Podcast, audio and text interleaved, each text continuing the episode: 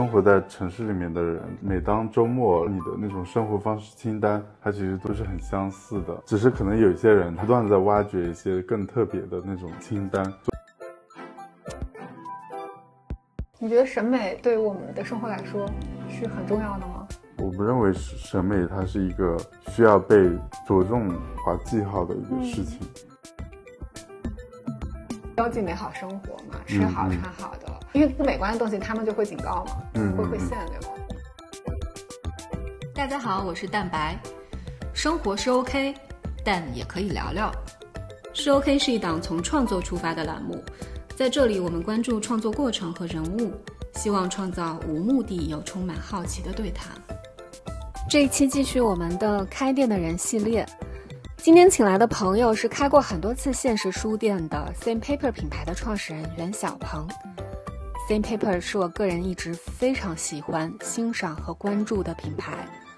他们又做书店，又做自出版，还办快闪活动，同时还经营一家线上商店。开发各种有趣又好看的服装和产品，我特别好奇他们是如何做到内容那么优质、形式那么丰富，同时还那么高产的。今天我们来跟小鹏好好聊一聊。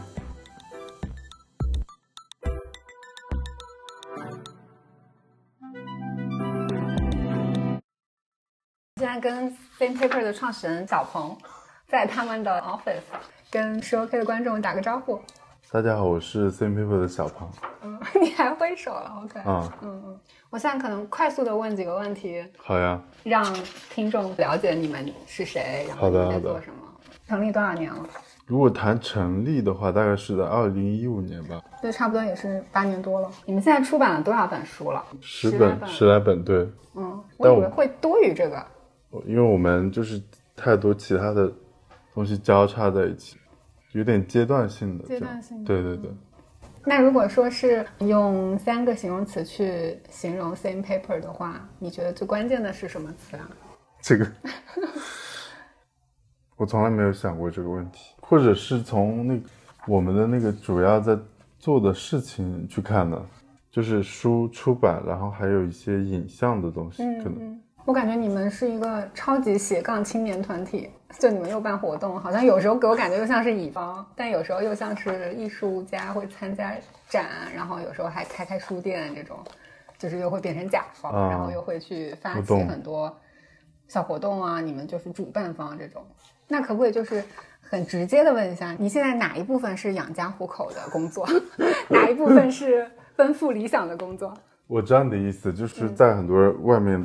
大家在看我们做的一些东西，然后其实都会有一些疑惑。大家其实对这个行业吧，或者是对做这样子事情的判断，它本身就不会认为说是一个盈利的事情。就大家会带着自己的一些既有的一些对认知，然后会说啊，那些人又在做一些不赚钱的事情，然后好像也没有太。在意说外面在发生什么，然后他们在自己做做一些自己开心的事情，这样。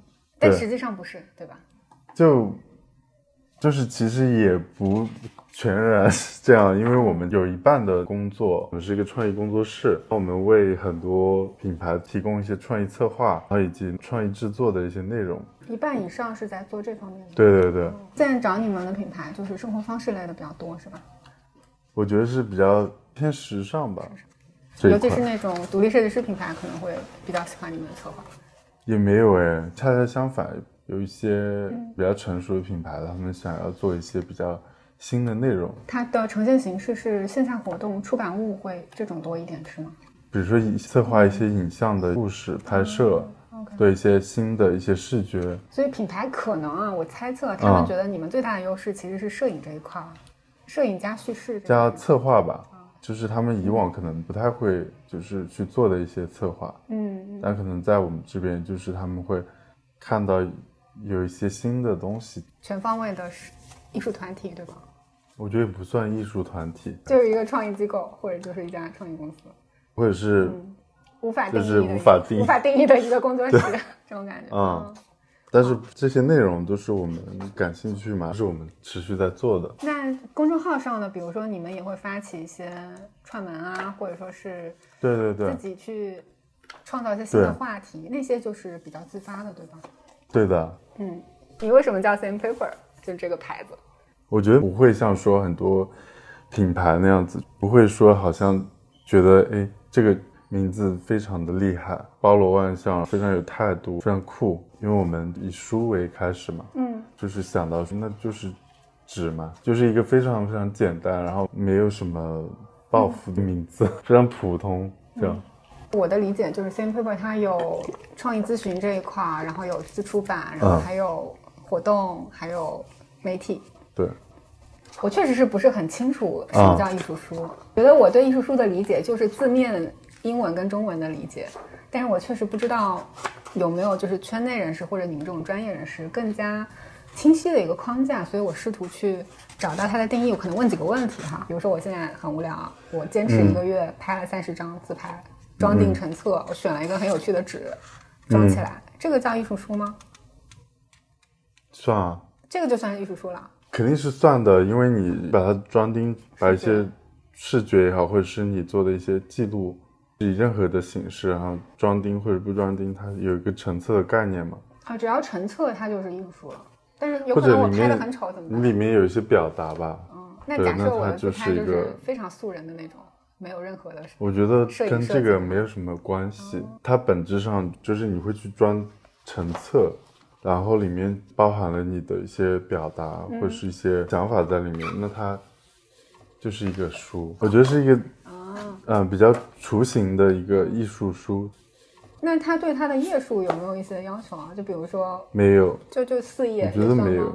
它本来就是一个非常包容的一个媒介，允许你做你想做的事情。你们现在出版的艺术书，通常是就这些选题有什么共性吗？还是就比较随机的，看你们兴趣？我觉得很难去找到一个共性，也不会去认为说这个共性是一个必要的一个条件。对，那假设我们刚才说的艺术书的门槛这么低的话，每个人他都可以通过自己的想法，然后放的一些影像在一起。那你们行业怎么样去评判哪些艺术书更好呢？我觉得刚刚提到的那种形式，它只不过是说，就好比说绘画，它有很多好的绘画、坏的绘画，嗯，对，那它都是绘画，都是艺术，你很难。就还是一个主观的审美。但对于书来讲的话，书不是，就是有一些区别的是，我觉得书它更多时候，它作为一个产品，就像任何的一个产品一样，就比如说它它是一个爆款跟那种经典款，对这些产品，它肯定有一些自己的那种特征吧，我觉得，嗯就不是说是那种好与坏这样。哦，就我一直都认为书就是不管我们做的书也好，或者是我们喜欢的书，它是因为是一个产品，所以才让我拿到它，以及就是别人可以拿到它这样。嗯，才可以就有些价值交换在对市场上。对对对哦对那就因为我刚刚想问的是，既然是产品的话，嗯它就会有你喜欢这个产品或者不喜欢这个产品，对啊或者你更认可哪一种打造产产品的思嗯维嘛？嗯嗯那你们现在是怎么打造产品的？怎么打造产品？对啊，就是比如说 Same Paper 的出品，它一定是就大家会留下一个什么样的印象？你这个调性把控上，你在做哪些事情？有几个点吧。第一个点就是，虽然我们作为一个工作室，但我们不是说为很多的艺术家去做书，不是说好像面对大众，然后去进行开放式的那种征集。我们就是选择我们喜欢的艺术家，然后去合作。所以我们做的一些书，它的大的范围就是放在一个影像上面，所以我们基本上就是以那种摄影书，就是对摄影是重要的表达媒介。对对对嗯，是一个比较我们选择的那些艺术家里面，他们通常使用的一种工具，这样。可以举个例子吗？假设现在有艺术家，嗯、他要么委托你们去做书，要么你们找到他要一起做书，对吧？通常不太会有委托，就是我们从来没有接受过说某某某，然后委托我们去做一件事情。嗯，对，除非要给给很多钱。啊，除非是刚刚那种，就是品牌一个商业行为那种，只要涉及到书的话，你们还是挺严肃的，需要自己去主导的，对吧？基本上是这样。那自出版这一块，你刚刚提到是你们完全自发的行为，对，你会花多少的比例的 budget 或者你的营收在这个上面？就每年，你比如说我今年可能除了发工资和交租金之外，你可能剩下的你你可能也要去做一本书。我明白，这个也要说一个数字的啊，不一定数字，就可能大概我想理解一下，就是你要保证你们的一个持续的产出的话，嗯，然后这又是完全的主动行为，那你作为创始人肯定会去嗯嗯。计划，就是说我今年可能会花多少钱或者多少资源在出一本书上，然后对这本书可能会有一个嗯他的预判吧，就这本书想要达到什么效果，是这样吗？呃，是这样，嗯是是会做这样的预判，可能自己心里面清楚有一个大概的范围这样。可能一年出一本吗？呃，没有哎，目前的话，保持比较高的频率去做这件事情，比如说一年大概三四本、四五本这样子。哦，三四本。对但你不是说目前一共才出了十本吗？我们其实从去两年开始，对，就是在每一年就比较有计划去做一些这种事情，嗯对。可以稍微讲具体一点吗？啊，你们怎么去找这个题目，然后再找到这些关键人物？我其实觉得不是找，对我们来讲，就是很多东西它不是说好像我们从互联网里面，或者是从那种你未知的领域里面去找，而是我们到了某一个呃环节，想做一个什么样的书，因为这些人基本上都是我们身边的一些，哦或者是经常跟我们在各个不同的方式遇到，就是一个长期的一个观察，这样。OK，你们通常做一本书的话，嗯，它的一个流程是怎么样的呢？团队里面有多少人在对接这个事情？然后比如说他的作品，如果说他自己做，可能就是一本作品集嘛，你们会把它做成艺术书，那这个主要的这个差别？所有的那种自出版的工作室吧，其实基本上都是就是很少人，就是大概一两个人，然后大家的工作流程基本上都挺相似的，就是去找到那种自己认为好的艺术家，平时工作中，然后或者是生活当中就是关注的一些人嘛，去找他们。让他们来一起做书，这样，然后通常是先收集作品，完了之后我们会去想怎么样去编辑这个东西，就是其实比较关键的就是在编辑这个过程。让图片叙事大概这个。嗯，不是这样子的，我们通常是，我们就拿这个最近的一个艺术家来说吧，就比如说我们这个新的书是一个叫编号二三的一个摄影师，然后他是中国的一个比较早一代的那种，从自己的生活出发的，一直持续的拍照的一个艺术家。就从他来说，就是我们十几年前就开始关注他，也是在那种比较年轻的时候吧，然后去会得到一些启发，就是他的照片里面有很多那种比较个人的一些视角，然后会让你说，好像我我也可以这样，我也可以去拍照，我也可以去，呃，拿起相机来去记录自己，记录自己的生活。你可能就是那个时候就是不会认为说，哎，这个是一个摄影，对，不会用这样子的一个专有名词来这样。我最近买了一本杂志叫《Form》，嗯嗯，好像上面有他的作品。它是荷就是那个荷兰的一本比较专业的摄影杂志，嗯嗯。对，然后你当时是想要帮他出这本书，其实是认识他十几年之后，然后才开始决定说去做这本书，因为他之前很多书都是对于很多出版社来讲，他不会去从那种编辑的角度去出发，然后去做本书，更多是收录一些比较有张力的一些作品啊、那种角度去做书。对于我们来讲，我们其实觉得很多照片嘛，就是好像没有那么重要的一些照片，但其实我们在里面也看到很多那种他对于拍照这件事情，会对他自己的生活，然后有很多对那种，人生的理解之类的，是吗？我觉得这个很难。太太大了是吧？我不太习惯去用那种一些这种词汇去去美美化化一个对嗯，我不喜欢这样，我从来嗯。就不习惯，所以我就是有看到很多他这样的作品，这些作品在以前那个书里面可能都偶尔会出现几张啊这样，但是就是都是比较放在不重要的一些位置嘛，因为他其实平时有拍很多这样子的照片，他平时并不见得说，OK 我要拍一些很厉害的，在社交媒体上面。嗯大家看了会觉得点赞的那种东西。目的性不强的。对，你能看到他很多很纯粹的那些世界的一些感受，这样子的一些东西，然后我们把它收集跟编辑在一起，这样。我很好奇你说的这个编辑的角度，就是因为文字的编排跟图片编排还是有点区别嘛？觉得图片会更情绪化，然后更敏感，就是你在编排它的这个翻书的感受的时候，你指的这个编辑的角度更多是哪方面？一个是做一本那种放大它某一些之前不太被人家去看到的一些东西，那就意味着是一本新的书。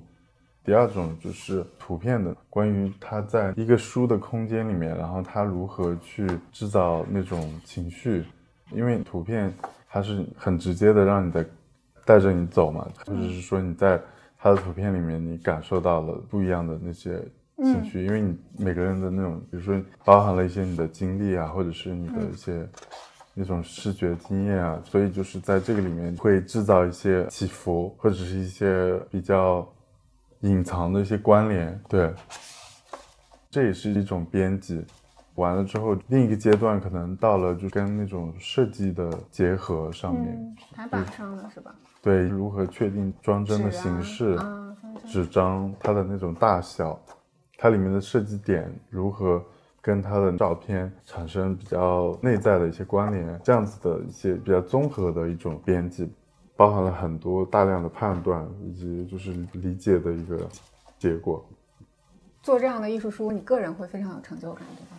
你在创办 Same Paper 之前是摄影为主还是做书为主？因为我刚刚听下来，我觉得你是对做书这件事情非常有情感的，嗯，是吧？嗯。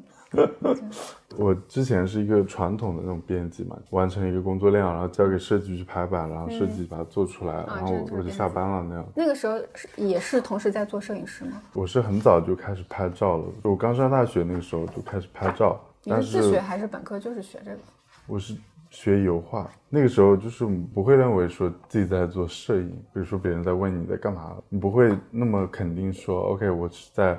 很厉害的在摄影，就是觉得好像对拍照有一种执念，反正啥都拍。因为那个时候没有智能手机，都是那种傻瓜手机。然后我也不知道为什么那个时候想要去拍照，然后当时我就在家里就是哭闹，然后说要买一个数码相机。跟妈妈？对，大概在零几年的时候吧，对，零零七零六年的时候。嗯然后那个时候不是那种零七零六，你上高中？没有，我是零七年上的大学哦，我自己是八七的。嗯，零七年那个时候，就是有很多那种数码相机的广告嘛，电视上或者是一些各种。对对对，你我记得那个时候我有一台索尼的相机，对那种傻瓜相机。对对对。然后我那个时候就是觉得，哎，那个是好时髦，然后就是觉得，哎，好像是一个那种新玩意儿。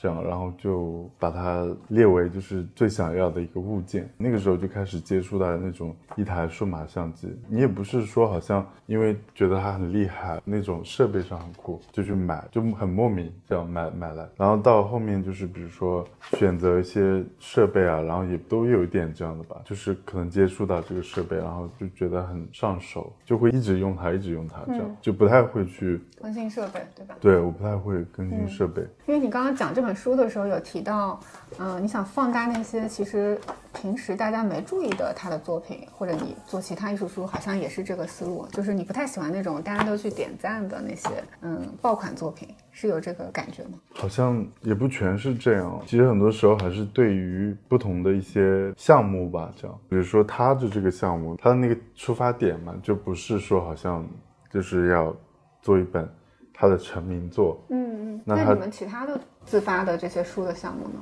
也有从其他思路切入的，对吧？我们往往是呃，因为想要做一本新书才会去做这本书，所以它一定会是那种新的东西，它没有被大量的传播或者是点赞的东西。这个新感觉就是一些新的视角，大家没看过的一些。对对对，思维角度或者观看角度，因为你要做一本新书嘛，那你必然是新作品，或者是说那种不太会受到点赞，或者是说有点边缘的东西，嗯，然后你把它给收进来，这样。我觉得你的性格还挺多元的，我刚刚在感受你的一个个性，就是你很敏感去看到这些嗯很小的情绪，或者比如说一个杯子一杯冰水挪开桌上的一些水珠，就是你的照片里面经常会有一些大家没看过的一些日常中的一些角度嘛。啊，还有就是你会发现一些合作的艺术家他的一些不是高赞的那些作品，但你同时又这么的高产，而且你上次跟我强调了你不是一个内向的人。对，我觉得我不是。嗯，对，就是我在想说，一个高度敏感和爱观察的人，我感觉这是需要大量的独处时间才会有这么多的感受力吧，很敏锐的东西出来。但是你你又在运营一家公司，然后同时又会很高产的去办活动。啊，出文章、出书、参加书展啊，办现实书店啊，或者跟社交合作啊等等，就是你哦、嗯，我就感觉你很忙。我可能很偏见的觉得，独处的时候你可能更敏锐的那些东西，你就怎么保持这种感受力？他没有，他没有被日常的这种对接，还有这些很社会的一些东西打磨掉。不知道怎么回答，不太会，就我也不太会说去太重视去研究这个背后的一些逻辑啊，或者是如何保持啊那种，没有这种习惯，嗯，就是比较自然的吧。很多时候，就像你提到，就是其实很多时候也不会说好像把工作跟这些东西完全的分开来，包括我们现在做的很多事情，他也做不到分得很清晰，对对对，所以很多时候它并不是说好像你在另外一个。地带，然后去感受一些所谓的敏感的东西啊，或者是。那你的 ins 上面那些比较，我觉得很出其不意的一些想法，那些是日常积累吗？还是说，当你有了一个任务书的时候，你会去集中的去想这些东西？Instagram 上面的更多还是，就像你说的，有个任务书，嗯，对，然后那个时候讲的东西，讲的，对对对，你会去提案，对吧？因为你肯定是就是有一个需求了嘛，比如说有人。需要你去做这样的事情了，嗯，然后你才会去发动脑筋去想这个东西，嗯嗯，对。你的这个灵感过程一般是要跟别人碰撞的吗？还是就是你刚刚说的自然而然？我一般没有，不会有什么碰撞，会是一些很偶然的碰撞，不会说好像，哎，我们今天坐下来大家聊一聊这样那种，因为那种拍照就不太一样，拍照更多是就是我自己想的一些东西的积累出来的一些。其实你不需要，我现在要休息一下。其实你你的后台是一直在运作的，你也不觉得累，对吧？就是持续的这种想创意或者说观察这种，就这就是你生活的一部分。这个倒还好，我没有就就不会觉得这种累。嗯嗯，就比如说像我们做设计公司，有时候我们去到一些地方是不想去被设计的空间的，我想去毫无环境的空间。就是有时候我在想说，你又是一个摄影师，又在做艺术书，你会不会有时候想说，哎，我我不想看太精致的东西了，我就想。可能我不知道，视觉上可能你你把你的审美的线稍微拉低一点，让自己舒适一点，你会有这种吗？还是你觉得你要时刻保持这种对视觉的一个 高我可能一个品味？我没有哎，我我从来没有这种品味需求，就是我也不会去，好像说就是我每天要必须去吸收这种东西，平时的话也不会说非得要。这样子的东西才能很适合我啊，或者怎么样？就一些非常日常的那种，比如说跟这种无关、没有一点关系的一些东西，或者是那样子的一些生活，对我来讲，可能才是我的一个重点吧。比如说在这种工作之外，我的生活可能跟这种一点关系都没有。除了工作还做什么？就是非常日常的事情，比如你吃饭、睡觉。嗯。然后。看剧吗？我不看剧，我你看电影。我也不那么喜欢看电影。看综艺吗？我不看，那你呃，你看什么？看书？我平时吗？啊，就你平时，你刚刚说跟工作完全无关的那一面是做什么？跟工作无关，可能去锻炼啊，然后去吃饭、睡觉。就运动啊，就是这些。我觉得就是非常非常普通，然后刷手机这样就正常。对，非常日常的那些那些东西。嗯，但你刷手机，这些平台还是会给你推一些很艺术、很视觉的东西啊。我不会，我不喜欢看那些。哦，对，你想看什么？就这个我特别好奇，你平时我我平时就是我反而是对一些那种特别特别无聊的那种东西，嗯、就一些那种我很难去讲说它到底是一个什么样的系统啊，那种东西，嗯、它就是非常碎片的。就我通常是就是回到家，我会就是打开 Instagram 嘛，然后刷一下，然后看看大家在干嘛，这样。完了之后就是会看看抖音 之类的。嗯就淘宝、微博，然后各种平台刷一遍，就很快速的刷一遍，然后就可能。那你看这个东西的时候，也会跟任何人一样，就很容易被封面吸引，然后很容易去点进去，就也是这样子的，对吧？我看的比较浅，对，我不太会，就是好像去过于关注某一个事情，嗯，对，比如说我我就刷完，然后我就走了。嗯、看热搜吗？我不看，我对热搜完全不没有兴趣。那你除了嗯，除了你不得不知道的社会新闻，其实你通常不会主动去了解世界在发生什么吗？我觉得也没有办法避免吧，因为你因为你现在你也不可能就是好像一个非常封闭的一个对，这就是我不太会有对某一个这样子的一个事情，然后特别感兴趣，然后去深挖或者是知道它背后的一些东西。嗯，我通常没有这样子的兴趣，我就大概了解一下，我觉得你是个非常平衡的一个状态。就 对，对对对，就好像不会太垂直于某个具体的话题。对于这种东西来讲是嗯，那你会重度的听某种音乐吗？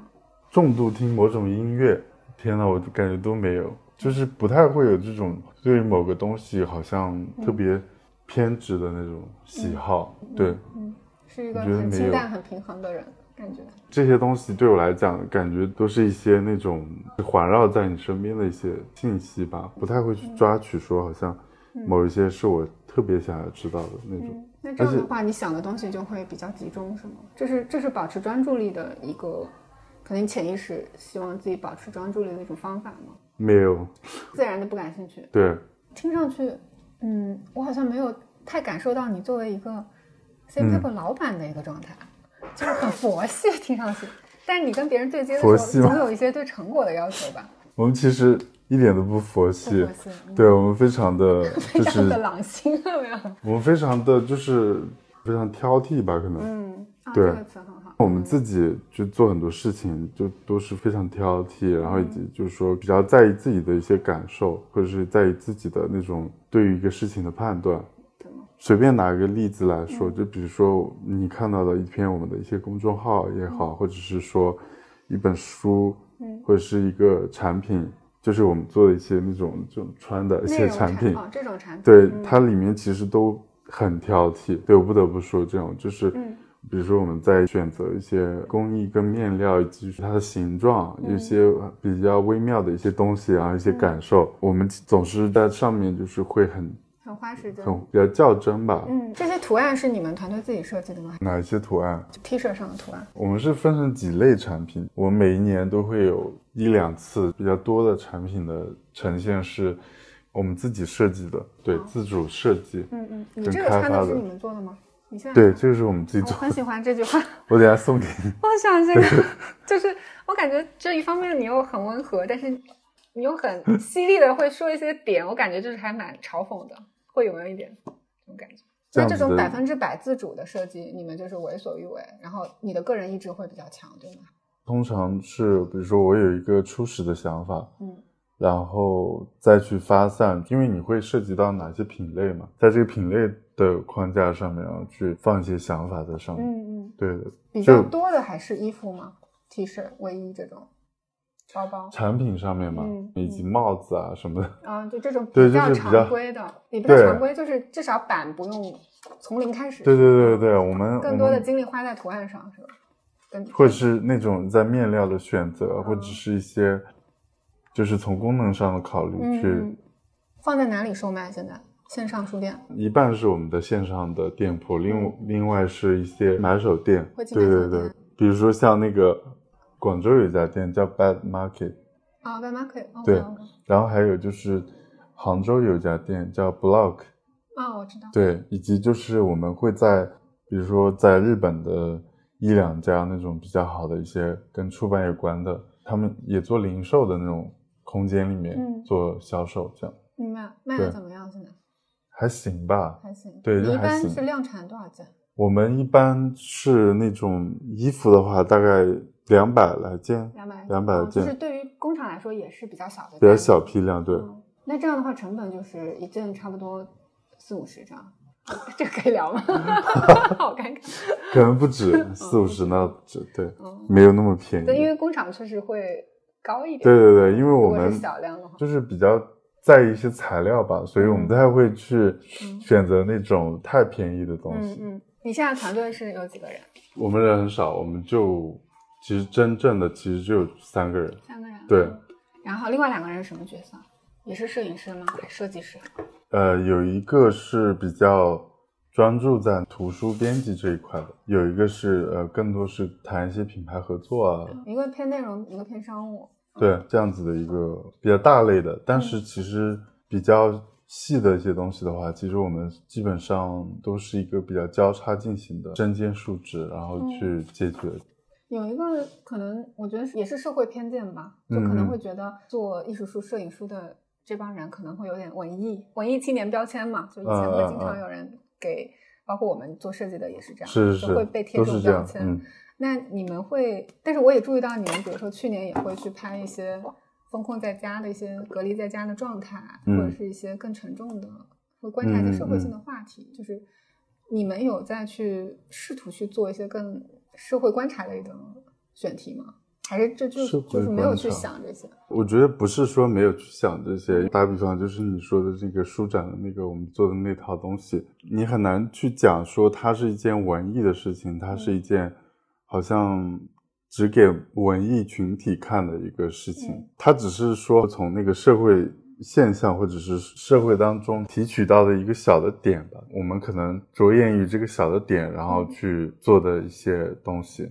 但是它其实放大来看，它又是会有辐射这个社会问题的。我知道你说的是那那个点，但其实我不认为是那样。就是你其实很多时候你发出的一些东西，会发出一些声音，做的一些图像，各行各业它都有自己的方式去观察社会。那可能这个只是说我们的一个呃形式。那去年你做的这一套就是大家隔离的生活的这个手册，就是有一套小区的一个大家隔离在家的一个。对对对，状态吧对，嗯，像这一套图，你们团队也是在隔离状态中，你没有办法去控制你的朋友拍了什么吗？那你会给一些指导吗？不会，嗯，就是让他们去拍自己的。对，就是就是跟他们讲说，就是一个非常简单的形式，这样。那这些图你收集过来，你也没有做二次处理。没有，对于我们来讲，就是比如说做这样的东西，它并不是说好像某一个小的群体，它审美的一种聚会，比较像是说你想要制造一些话题，或者是制造一些事情，然后让大家来一起参与，它可能就是一个非常简单的一个出发点。你不要求这些每一张都要美美，对，不是这样，不是重点。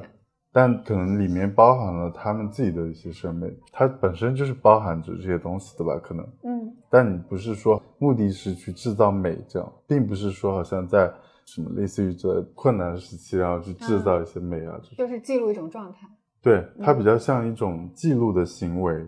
上两个礼拜吧，然后就是有那个类似，就是比如说你这样的朋友，然后去做一些那种聊天。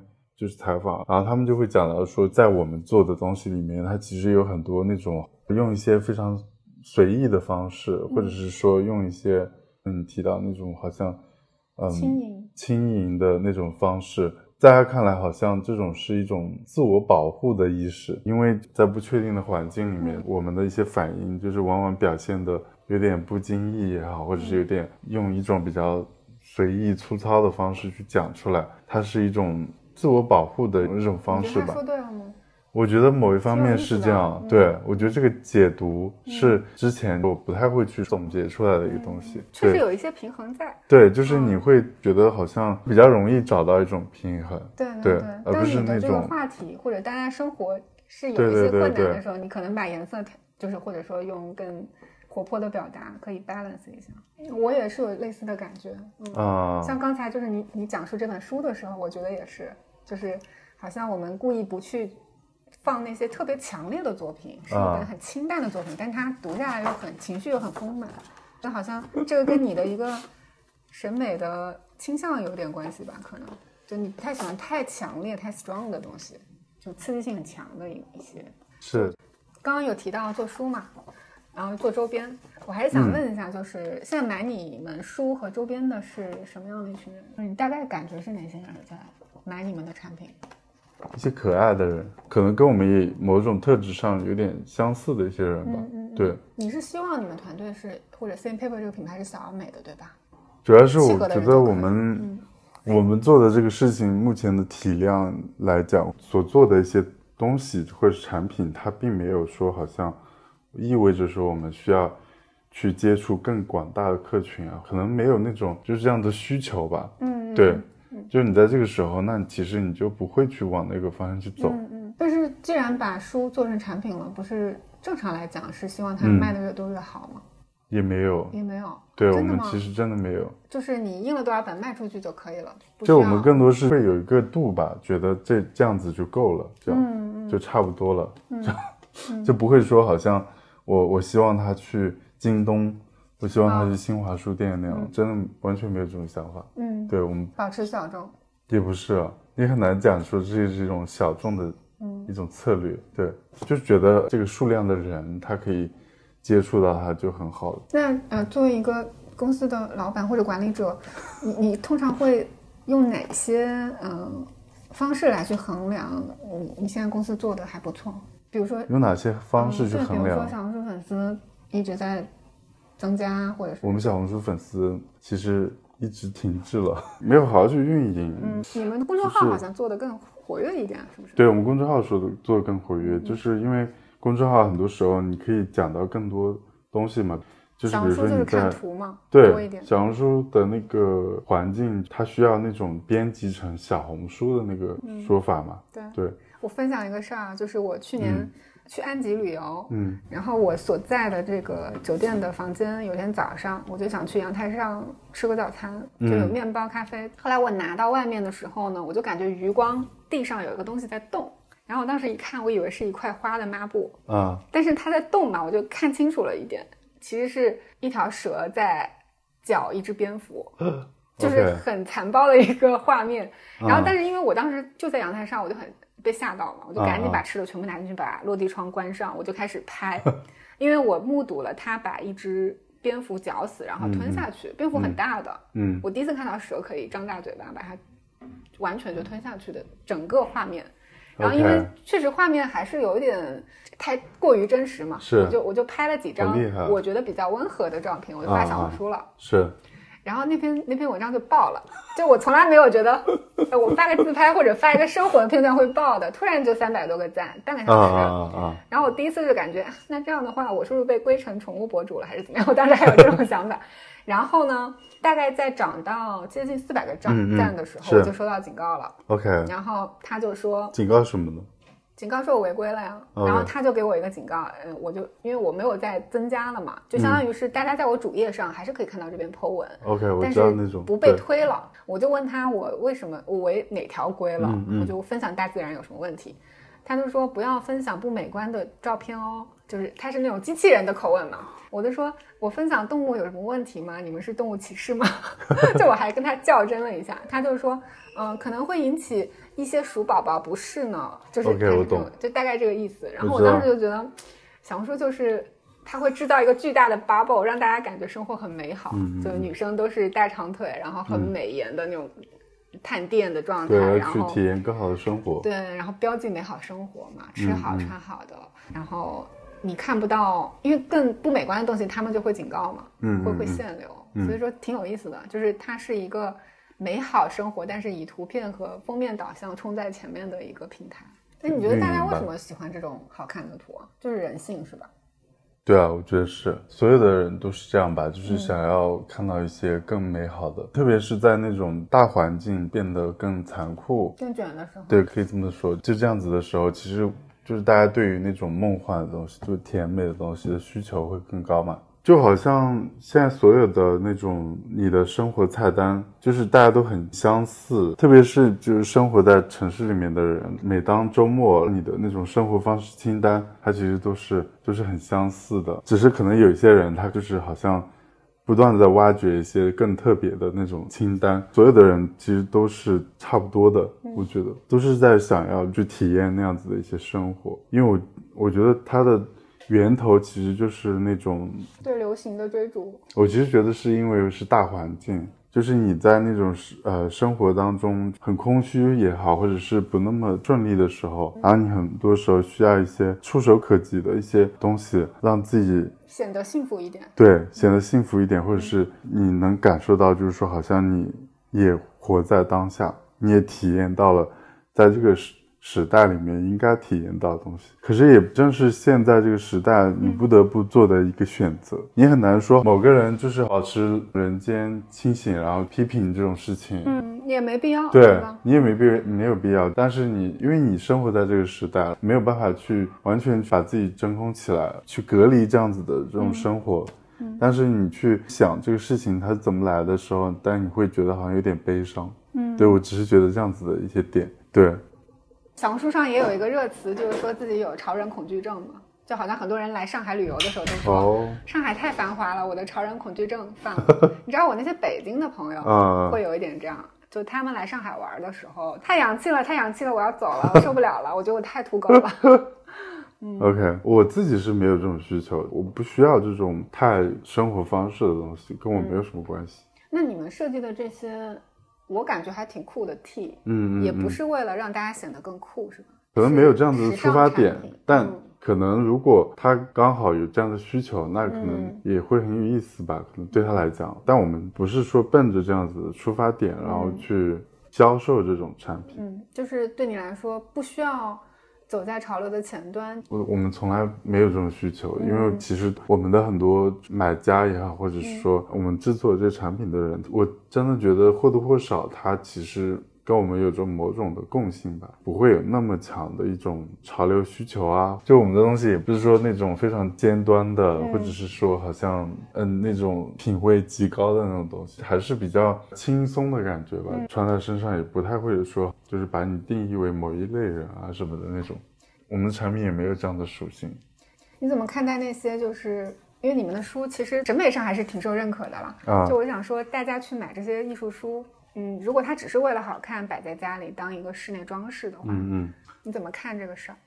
我们的书大部分时候其实也不太有这种功能，就比如说这个书架嘛，就这样，如果我我客厅里面有这样的书架，上面都是很好看的封面，其实是好看的呀。啊，就是它它就不是一个以电视机为中心的客厅了，它是一个艺术感的客厅。那这个也解决了一些室内的设计问题。啊啊！而且书又不贵，你觉得艺术书也有这样的用途吗？可能有一些人，他如果需要这样子的环境的话，对他的生活来讲，就是有这样子实用性嘛。比如说书，有的人是会认为说它它的实用性在于就是它里面带来的一些体验或视觉的体验，这样。那可能有的人是觉得说这样子的封面对点缀的环境，我觉得可能那它的实用性也产生了。嗯，就对只要有用就行，对吧？对，我觉得是有、也是有价值的。我知道你说这个观点，就是很多时候大家会觉得好像你非得要去，就是买了不看买了不看，听上去是一种挺滑稽的行为，但我不认为是这样的。就像我自己，有的时候也并不会说好像很仔细的阅读很仔细去、对，真的有很多你书是看文字比较少，看图片比较多的人吗？因为我英文不是很好，不，我英文很差，你就是图像会对你来说冲击力更强，对吧？文字，而且包括我现在做的很多工作也是，可能没有太多的嗯。相关的文字书去看，而且包括有我也没有太多的时间，然后去、嗯。去阅读这些东西，所以很多文字的东西对我来讲比较碎片化吧。比如说我买了一个文字书，我就翻了一些，然后我记住了开头或者是里面的一个比较呃吸引我的一些小的段落，但我基本上没有看完。我觉得深度阅读现在还挺奢侈的，对大家就是很容易，因为我我其实也是刷小红书有点太多了，真的容易把我的时间几个小时几个小时就吃掉了。而且我我觉得我看看那个小红书的时候，也确实是有一些工作性质在里面。啊我想去研究这个平台是怎么运作的。嗯嗯，这样其实就是有点背离了我要去阅读信息的这个初衷。嗯，更多是对对，为了刷而刷的这种感觉，有时候刷完也挺空虚的。我觉得是所有的社交媒体的平台都是这样，Instagram 某种方面也是这样吧。嗯，那你希望把公司运营成什么样子？比如说五年之后，五年太长了吧？那就一年之后吧，就还是小而美会比较舒适。我没有想过这种那么发展型的问题，对吧？对，我就觉得好像可能还是在做很多喜欢的事，但是在那种比如说运营上面吧，我觉得会可以变得越越来越成熟、更健康这样。因为其实我们最早来来讲的话，其实也没有那么有那种经营意识。我觉得我很难回答说到一个点，就是说我要变成一个什么什么大的一个品牌，可能在某个节骨眼上，我可能就是有这样子的一个机遇，那可能改变了一种一条路啊或什么的。但目前来讲的话，因为我们其实也相当于一个非常独立运作的一个事情嘛，所以其实我觉得就是比较健康，比如说你的投入跟你的一些回呃，对它相对来讲就是比较平衡。收支比较平衡，之前并且是还是就是一阵一阵的，是吧？就没有一个之前其实我们也没有这样子的，就不是奔着这这个盈利的这个点然后去做的。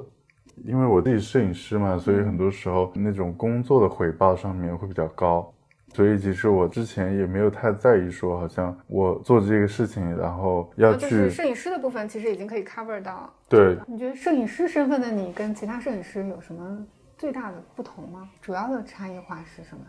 我不知道，我没有去研究过这种，哦我不会去太研究别人在做什么，甚至我其实我不看朋友圈的，就是我的那个很多信息我是比较滞后的。我的意思就是身边的人做了什么的这个信息，啊，我懂。我非常滞后，就是通常都是别人分享给我，嗯，我录上上期播客的时候，嗯有个嘉宾问了我问题，嗯你觉得怎么找到你所打造的这个品牌的不可替代点？然后我当时我也是被问懵了，我就想说啊，那首先要对自己有一定的了解吧，然后可能偶尔听一下别人对你的，OK，比较容易怎么形容你，可能别人看到你的特特质哪哪里比较突出，可能自己再多一些自己的消化和直觉上的判断，然后可能就嗯找到自己的一个。或者自己所所带的这个品牌的一个辨识度的点，我明白你说的 啊。对对对，可能随着你做很多东西，然后你做的在别人看来比较有意思，然后我自己也比较认可、比较享受的时候，那我觉得它就有所谓的不可替代性，就是你做的事情本身它有记忆点也好，或者是嗯它有话题这样。就我自己不太会去做这种自我对话。我觉得是一些堆积出来的结果，可能但是其实你刚才跟我的大片段的聊聊天，我已经嗯可以 get 到一些点了。比如说，嗯你可能把技术看得不那么重要，然后嗯比较喜嗯欢日常中的一些新鲜的视角。还有就是可能表达上面比较温和一点，就没有那么，比如说像森山大道那种那么 sharp 的那些。OK 对对对，就是还是比较，至少我看你的 ins page，我觉得是一个我是很温和的人。其实我觉得也，但温和其实也并不是我的一个目的。可能对影像的话，就是我是比较喜欢让我觉得很有意思的事情，就是看上去是温和的，以一种比较温和的方式让大家可能去感受这个事情，然后他慢慢去找到那里面的一些脉络。我视觉上面，因为我自己拍照或者是摄影这个活嘛，就是太久了，所以我其实我会比较在意，就是比如说如何去平衡这个事情。我不喜欢用一些比较刺激的视觉语言去打动你啊、那种东西。那生活中你容易被什么样的东西打动？被什么样的东西打动？生活当中，嗯，或者自然当中，因为我容易去被那些显得我自己很渺小的事情打动，哦，知道你说的，就比较崇高的感觉，我就突然觉得啊，我可能一种很敏感、很很对生命的感受力会唤醒。OK OK，就突然觉得啊，我的我觉得你说的挺有意我的我的。烦恼也不算什么，因为我觉得人其实是有双重生活的，嗯，一一方面这个是一种生活，对就是对对对就是很敏锐的。另外一方面就是我们在做品牌，在做 对接，在做嗯一些东西，具体的事情。对，我我知道你说的那个，就我自己也是一样的了。嗯对，就是很，比如说你在一些庞大的什么一些现代建筑，嗯，然后或者是一是大山些大海什么的。对，或者是一些那种非常庞大的消费潮流里面，或者是那种、你会感觉到好像很复杂的那种情绪嘛。嗯，对，你觉得审美对于我们的生活来说是很重要的吗？我觉得不重要。不重要啊，很意外你这么讲。我的意思是，就是说，他作为一个社会人，我不认为就是一种系统的审美有多么的重要。我不认为是审美它是一个需要被着重划记号的一个事情，反而是现在因为随着这种审美太被注重了，我是觉得在这种又是社交媒体的这种环境里面，它就是出来很多像是现在的比较新兴的一些生活方式或者是审美趋势，我觉得需要被弱化，就是不要总是好像把审美放在第一位。因为我刚刚听到你想弱化的有技术和审美嘛，嗯 那现在比较重要的是什么？比较重要的嘛，是比较重要的。用爱发电。对，但我非常同意你，就是审美确实，嗯，我自己也是有这种体会。当我在用啊，这个品味好像不太好，或者说是对对对啊，这个好看或者不好看来去评价一个工作的时候，其实就是在偷懒了。但我觉得要看场合了，比如说像那种商业的东西，或者是是你的工作，很多时候你是不得不涉及到这个这个对嗯审美成为一个判断的标准，对是排在第一位要去解决的一个问题。嗯嗯但我我的意思是，就是在那种比如说我自己做东西，或者是我私底下的一些工作，通常不是嗯我的一个第一位的东西。那你第一位是什么？我很难去讲，因为比如说像那种自己的那个照片里面的话，我不会说好像我需要让自己觉得这个东西是美的，我比较在意里面我自己的那种感受吧。你的照片很多刚刚好的 moment，就是比如说两个橙子正好就在胸部的那些照片嘛，就是我感觉、哦，那种那其实还那种也是是商业的一种东西，那个是一个给一个品牌的工作，那个不是你惯常的风格，对吧？不是我其实也没有那么喜欢。刚刚好那种感觉。对，对我自己来讲，就是我也没有说好像我的照片一定要让你开心，嗯，让你笑。我不是那么像围绕着这样的东西在工作的，就不会有那么强的那种服务意识吧。嗯，就视觉服务意识，我就比较没有。哎，这个观点我觉得很有意思，对，没有那么强的服务意识。比如说我自己的照片啊，就不是那么在意别的人在看到他的那种感受是什么。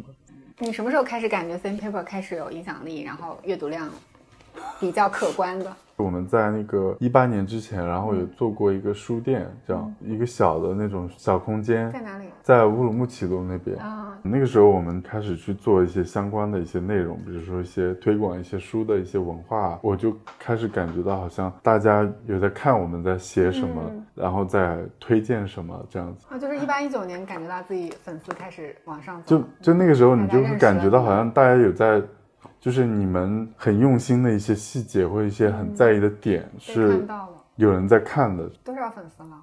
我不知道，我都没看，。嗯，公众号可能是二三十万，可能。二三十万。对对对，我觉得不是很多。我们的微博也很慢，就是我们的微博是十八万吧，可能。嗯我们小红书很少，就只有六七千，就是差不多现在加起来有个四十万粉丝了。可能吧，嗯差不多。但那些粉丝很多时候也是比较重叠的嘛，他只是在不同的平台关注你而已，这样。嗯会不会？哎，我这个是真心请教哈，有时候会不会为这种粉丝量裹挟？就是因为这么多人关注了你们，所以你会对嗯自己的持续输出啊，或者说是，比如说这一篇内容它的阅读量突然是好几万，其他的就只有一两千，嗯，会不会就是也是为这种流量会去调整自己的内容方向啊？比较少的影响到？我觉得你定力还是很强的。因为我们做的这些事情，它意味着就是做的这些事，它不会有那么高的点击量。我在做这件事情开始，我就知道这个事就不会发生。我突然变成了一个那种一夜之间那个一百万粉丝的人啊，这样。如果是这样的话，那我就不会做这件事，这个意思。